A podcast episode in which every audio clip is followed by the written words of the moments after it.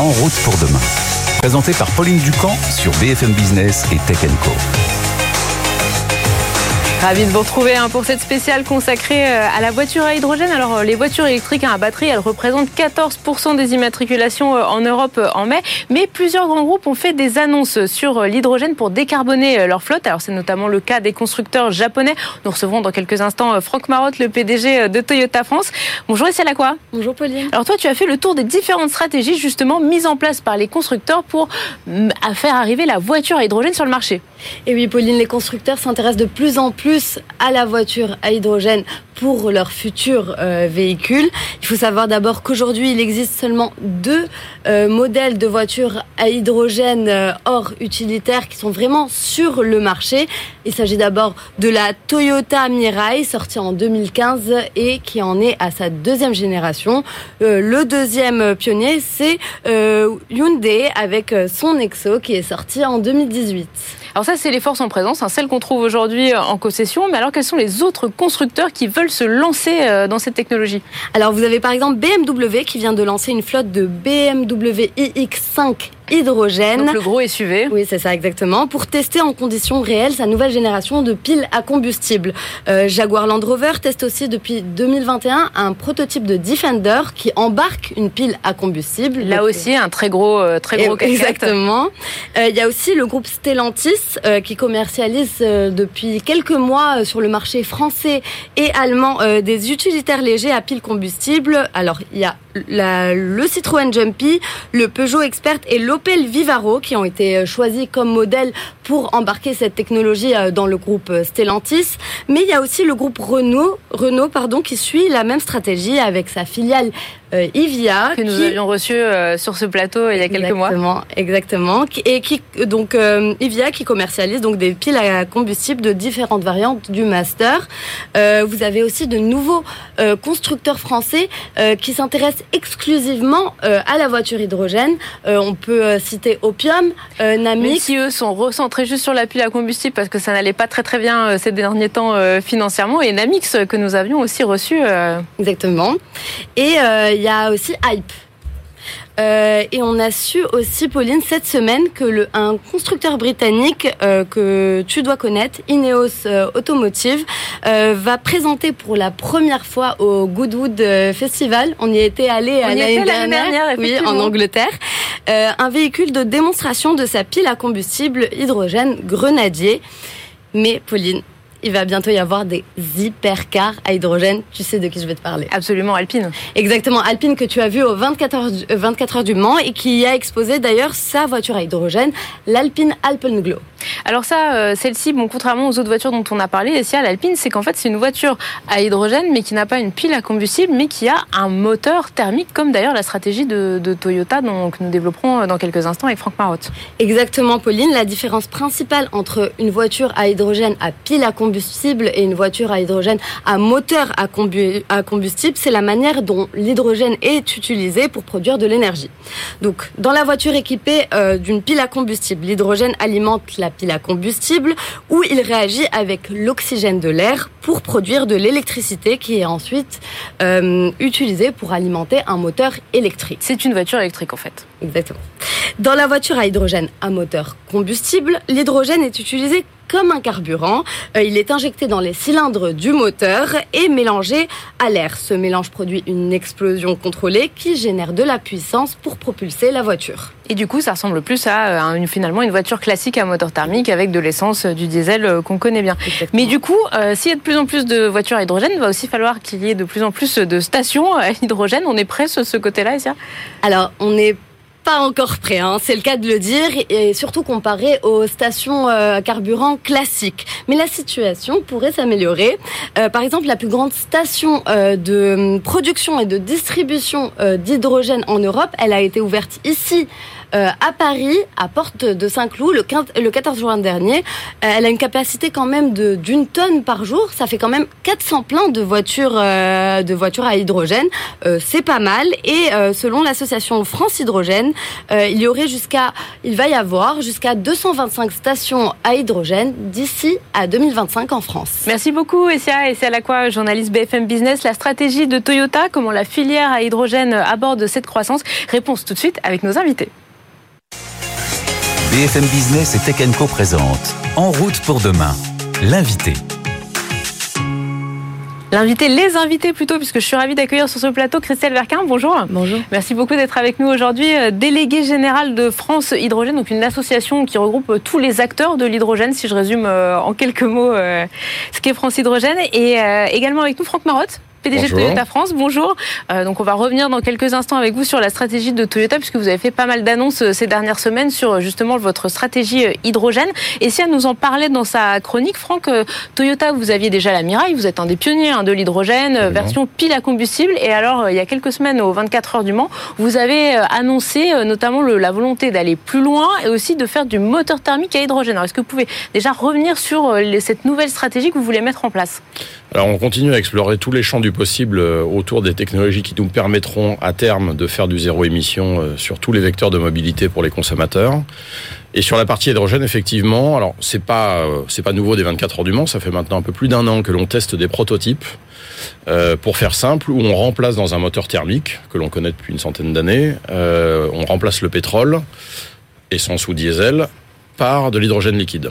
Et, donc c'est le même fonctionnement par ailleurs, avec la même architecture de la voiture, ce qui, est, ce qui a pas mal de bénéfices et surtout peut en avoir un potentiellement si on y arrive et si on y arrive au bon prix, c'est de pouvoir traiter potentiellement tout le parc roulant. Parce qu'on sait bien que euh, on, remplace des voitures neuves, c'est que 5, 6, 7, 8%, ça dépend des années, de l'ensemble des voitures qui roulent sur le territoire national. Et malheureusement, les plus polluantes sont les plus anciennes.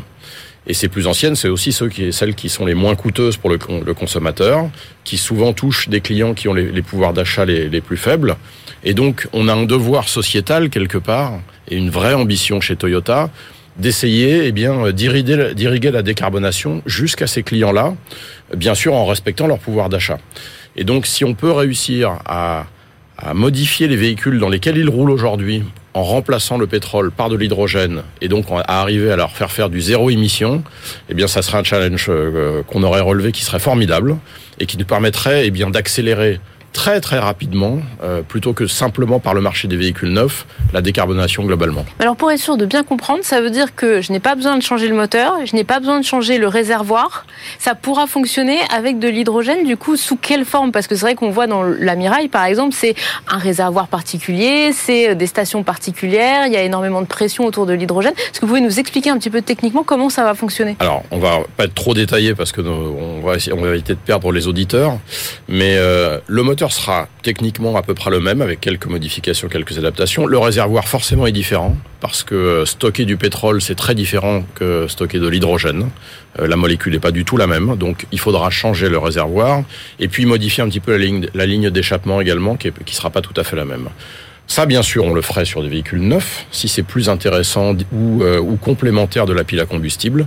Et puis surtout, comme je le disais, on pourrait le faire potentiellement sur le parc roulant et accélérer le zéro émission. Donc du rétrofit euh, à hydrogène. Euh, quel type de véhicule euh, serait plus adapté entre d'un côté sur une gamme neuve entre de la pile à combustible et du moteur thermique à hydrogène? Alors on est encore dans des phases de prototype, donc il est, il est difficile de le dire. A priori, la pile à combustible est, est, plus compacte en, en, géométrie qu'un moteur thermique avec une, une, boîte de vitesse. Donc petite voiture peut-être. Voilà. Par contre, par contre, à l'inverse, euh, on cherche aussi, on cherche aussi à avoir le maximum d'autonomie et, l'autonomie passe par la taille des réservoirs euh, d'hydrogène. Et, pour les gros rouleurs, il faut de l'autonomie justement. Il faut arriver à 1000 km à terme, euh, ce que délivre aujourd'hui un véhicule diesel ou un véhicule essence, un véhicule thermique. Voilà, donc, donc ce sont des équilibres qu'il va falloir trouver. Les deux solutions peuvent être tout à fait complémentaires en tout cas. Mais pour la deuxième, elle a un gros avantage que je viens de citer, à savoir remplacer des, enfin, transformer des véhicules existants.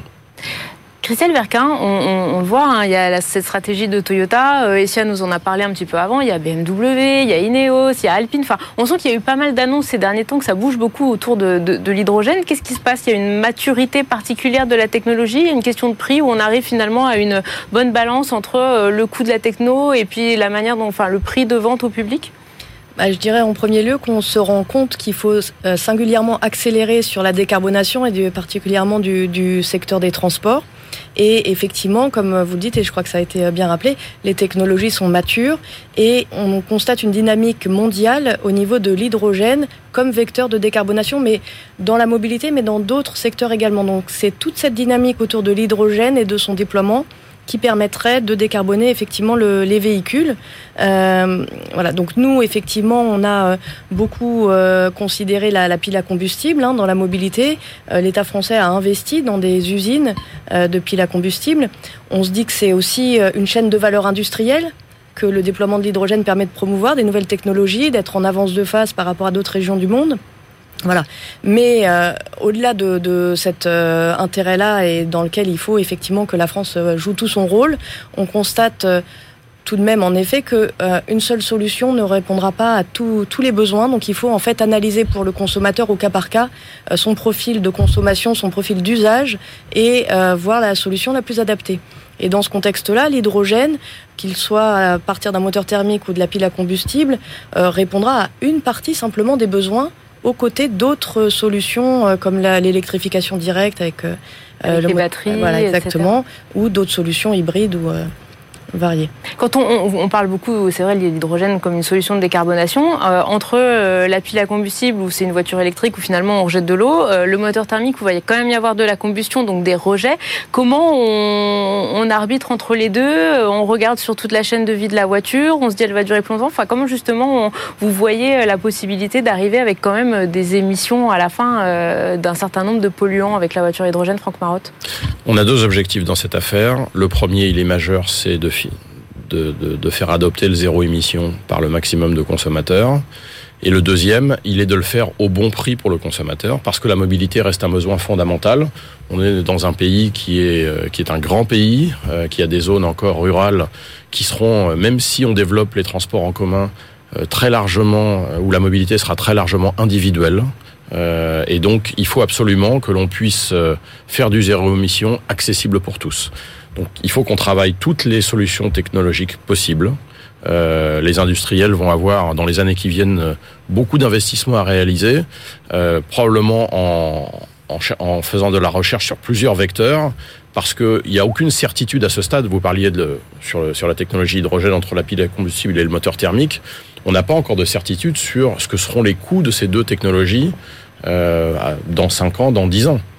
Et, peut-être que l'une, finalement, l'aura emporté sur l'autre massivement et nous permettra justement de, eh bien, de faire du zéro émission beaucoup plus largement. Et c'est ça qui doit, c'est ça qui doit être notre objectif. Que le consommateur puisse effectivement conserver son, son moyen de mobilité et que la planète, bien sûr, euh, soit préservé et que tout ça se fasse, passe par du zéro émission massivement diffusé. Parce que finalement, en termes, euh, en termes euh, d'émissions, enfin, il y a aussi d'autres polluants. Une voiture à moteur thermique à hydrogène sera de toute manière moins émettra moins de polluants qu'un thermique classique. Ah, bien sûr, voilà. Bien Donc de toute façon, même si ça en est... voilà, la combustion de l'hydrogène par définition est beaucoup moins polluante euh, quasi, quasi pas polluante par rapport, euh, par rapport au pétrole et par mm. rapport au diesel. Christelle Verquin, il va falloir à un moment aussi installer euh, des capacités de production hein, de l'hydrogène parce que si on veut alimenter toutes ces voitures, et je parle même pas d'alimenter d'autres de l'industrie ou, ou d'autres secteurs, on en est où justement de la production de cet hydrogène vert en France? On est en train de construire des stations. Est-ce que vous pouvez nous faire une petite photo, un petit panorama de la production d'hydrogène et comment on va avoir des stations partout pour se charger? Alors, ce qu'on a effectivement identifié, c'est la nécessité de réduire rapidement le coût de production de l'hydrogène renouvelable ou bas carbone, hein, nous on considère euh, les solutions bas carbone, euh, rapidement afin que euh, ça constitue effectivement une solution de, décarbonation. Donc on est en train de déployer des capacités de production avec le soutien de l'État euh, d'hydrogène renouvelable ou bas carbone. Il y a un certain nombre de projets qui sont euh, déjà en cours de, lancement et on identifie vraiment des, des, perspectives assez, assez ambitieuses en termes de production et consommation de cet hydrogène. En termes de mobilité, effectivement, il y a tout un réseau à construire. Euh, on a aujourd'hui déjà 60, euh, 60, stations euh, de recharge hydrogène ouvertes en France. Hein, c'est à peu près un tiers des stations qui sont ouvertes en Europe, donc on est quand même encore dans le peloton de tête. Avec un territoire qui est maillé à peu près de manière équilibrée en termes de...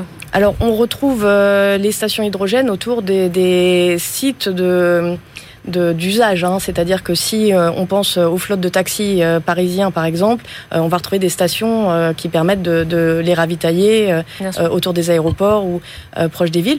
On retrouve également des stations pour les bus hein, dans les collectivités territoriales, puisque la mobilité hydrogène, elle concerne le transport aussi lourd. Et j'ajoute que le réseau de stations, il cherche en premier lieu à avitailler des acteurs qui ne sont pas le citoyen euh, individuel dans un premier temps. Hein, on attend encore d'avoir des offres de véhicules euh, individuels sur le marché. Pour l'instant, la cible visée et les véhicules vraiment euh, prêts à être déployés et qui sont déjà commercialisés, ce sont plutôt des véhicules utilitaires à destination. Avec une flotte qui du coup je peux revenir et exactement. Euh, là, à fin 2023, on en estime avoir une centaine de stations ouvertes en France. Hein, donc c'est bien. Et euh, la cible à 2030, c'est euh, autour de 800 stations. On a des contraintes réglementaires au niveau européen qui vont nous permettre euh, d'avoir en tout cas un maillage pour le réseau transeuropéen de transport, donc plutôt pour le poids lourd, d'environ 600 stations en Europe à 2030. Voilà, donc ce maillage, il se fait petit à petit. Il s'adresse dans un premier temps à une mobilité plutôt professionnelle pour répondre à des besoins vraiment précis. Et peu à peu, ce maillage va permettre aux citoyens d'accéder à la mobilité euh, hydrogène. Ça doit être assez compliqué du coup pour l'instant vu qu'on se concentre sur des professionnels, des flottes qui sont plutôt captifs, d'avoir une idée du, du, prix. On, arrivera, vous avez une horizon de temps pour un équilibre entre euh, le prix assez cher qu'on paye aujourd'hui à la pompe et puis le prix du, du, équivalent du carburant hydrogène. quand est-ce qu'on aura la parité entre le, le, plein de samplon et, et le plein, le plein d'hydrogène? Alors c'est des perspectives qui arrivent bientôt. Ce qu'on ce qu'on regarde nous, c'est pas tant le prix du carburant à la pompe euh, aujourd'hui qui dit peu de choses. C'est pour un artisan, un commerçant ou euh, un utilisateur, un transporteur de, marchandises, c'est euh, le coût total de possession de son véhicule, dont le coût du carburant est une des composantes, mais c'est pas la seule. en revanche, on a des, des perspectives de euh, réglementaires en France, hein, d'obligation d'incorporation de carburant renouvelable qui vont nous permettre de faire baisser le coût de l'hydrogène à la pompe euh, grâce à ce, levier extra-budgétaire. Donc on est euh, de toute façon en coût de carburant euh, déjà très proche de la compétitivité avec le diesel. Franck Marotte, sur les prix des voitures, on sait que la Miraille, elle est accessible mais quand même assez cher. On est plutôt dans des tarifs de berline euh, premium. Euh, on, peut, on parle beaucoup euh, quand on regarde la voiture électrique à batterie de la voiture à 25 000 euros, un peu comme un coût psychologique mhm. acceptable par le par le public. Une petite voiture à hydrogène au même tarif, c'est un quelque chose de complètement illusoire ou euh, c'est la cible euh, d'ici peut-être 2030 Sur la partie véhicule, j'aurais tendance à dire que le surcoût qu'on constate sur les voitures électriques à batterie est à peu près équivalent euh, sur les voitures électriques à hydrogène, à pile à combustible aujourd'hui. il est il est de l'ordre de 30 à 40% hein, si on regarde les prix publics qui sont pratiqués par sur le marché, bien sûr en dehors des aides qui peuvent être consenties par par l'État. Donc, euh, donc c'est un frein à la consommation incontestablement. Euh, il y a certaines annonces qui sont faites de véhicules électriques à batterie à 25 000 euros sur des petits véhicules. Euh, Aujourd'hui, il est probable que l'offre de véhicules à hydrogène se fera sur des plus gros véhicules. La est un exemple. Les véhicules utilitaires en seront d'autres, jusqu'au poids lourd bien sûr. Il n'y a, y a pas il n'y a pas de perspective à court terme pour avoir des petits véhicules urbains à pile à combustible et à hydrogène. mais néanmoins, si on le faisait, euh, on serait probablement dans des, niveaux de prix et de surcoût euh, qui, qui, seraient comparables. Et, comme je le disais tout à l'heure, l'enjeu, c'est vraiment de travailler et sur l'électrique à batterie et sur l'électrique à hydrogène pour que la parité sur le prix, on l'atteigne le plus rapidement possible. Euh, probablement quelque part entre 2028 et 2030. Euh, c'est ça la perspective de la plupart des industriels de la filière. Et puis après, il y a le coût de l'énergie elle-même le coût de l'énergie elle-même, euh, ça passe pour ce qui est de l'hydrogène par euh, une montée en puissance euh, de, la, de la consommation, une montée en puissance de la production et surtout par des unités de production qui sont beaucoup plus grosses. Oui. par une mise à l'échelle, ce qu'on appelle chez, chez les industriels. Aujourd'hui, on a des, des unités de production d'hydrogène qui sont de petite taille, parce que aussi c'était adapté aux besoins. Il faut absolument qu'on change de paradigme. Donc il y a des projets en France qui sont annoncés de ce point de vue, de méga électrolyseurs, ce qu'on appelle. Donc on parle des méga factories pour les batteries. Il y a aussi des méga, électrolyseurs, les méga euh, électrolyseurs pour pour, fabriquer de l'hydrogène vert aussi euh, le plus possible. Et c'est seulement dans- à cet horizon-là qu'on arrivera effectivement à baisser le prix de l'énergie à la pompe. Après, il faut pas non plus oublier que pour ce qui est du paramètre euh, prix de l'énergie à la pompe, il est fortement taxé aujourd'hui sur le pétrole.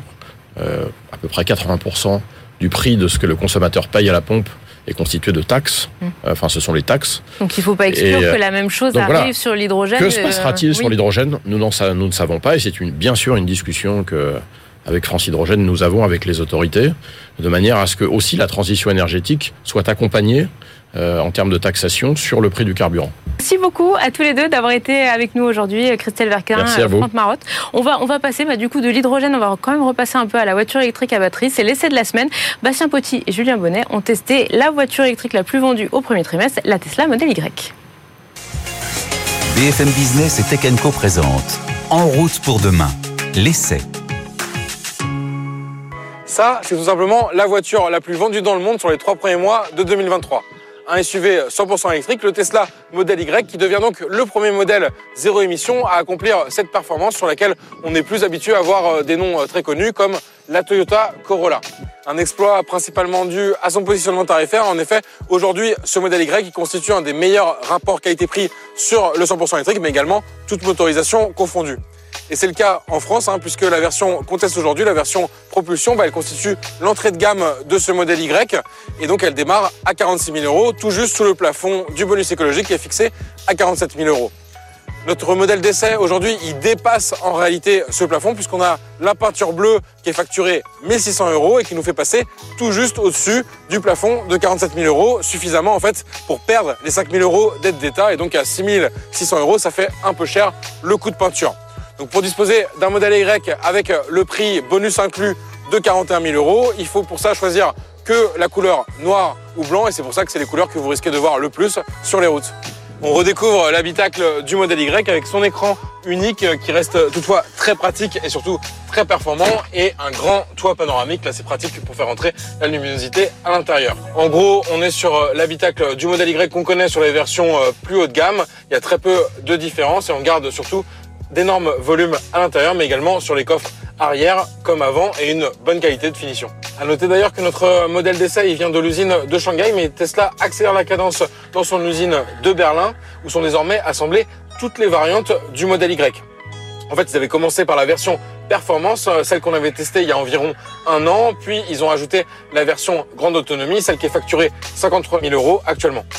C'est d'ailleurs avec cette version euh, grande autonomie qu'on va comparer aujourd'hui ce modèle Y euh, tout court d'entrée de gamme. 12 000 euros d'écart tout de même, on va essayer de comprendre pourquoi.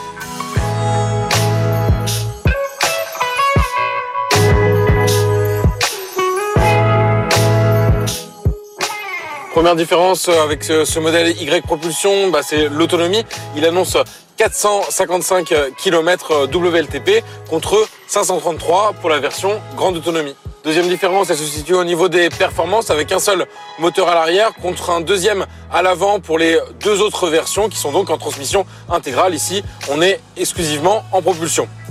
Ça se ressent sur euh, le 0 à 100 km heure notamment avec euh, cette performance qui va être réalisée en 7 secondes, soit 2 de plus qu'avec une version grande autonomie. On profite bien sinon de toutes les autres fonctionnalités, notamment celles qui sont donc sur l'écran, hein, les options euh, de divertissement, mais aussi donc le célèbre autopilot. D'ailleurs, c'est une erreur à ne pas faire aussi si vous voulez profiter euh, du bonus écologique. hein. L'autopilot amélioré euh, donc la version qui ajoute notamment des fonctions de parking intelligent ou de changement de fil automatisé. Bah, elle, elle vaut 3800 euros et donc si vous la prenez à l'achat, elle vous fera forcément dépasser le plafond du bonus écologique alors que vous pouvez souscrire cette option après achat. La dernière différence, elle se situe au niveau de la recharge. Notre modèle Y d'entrée de gamme propulsion, il peut encaisser jusqu'à 170 kW et contre 250 kW pour les autres versions grande autonomie et performance. Donc ça, c'est une différence qui peut jouer, surtout si vous faites régulièrement des longs trajets.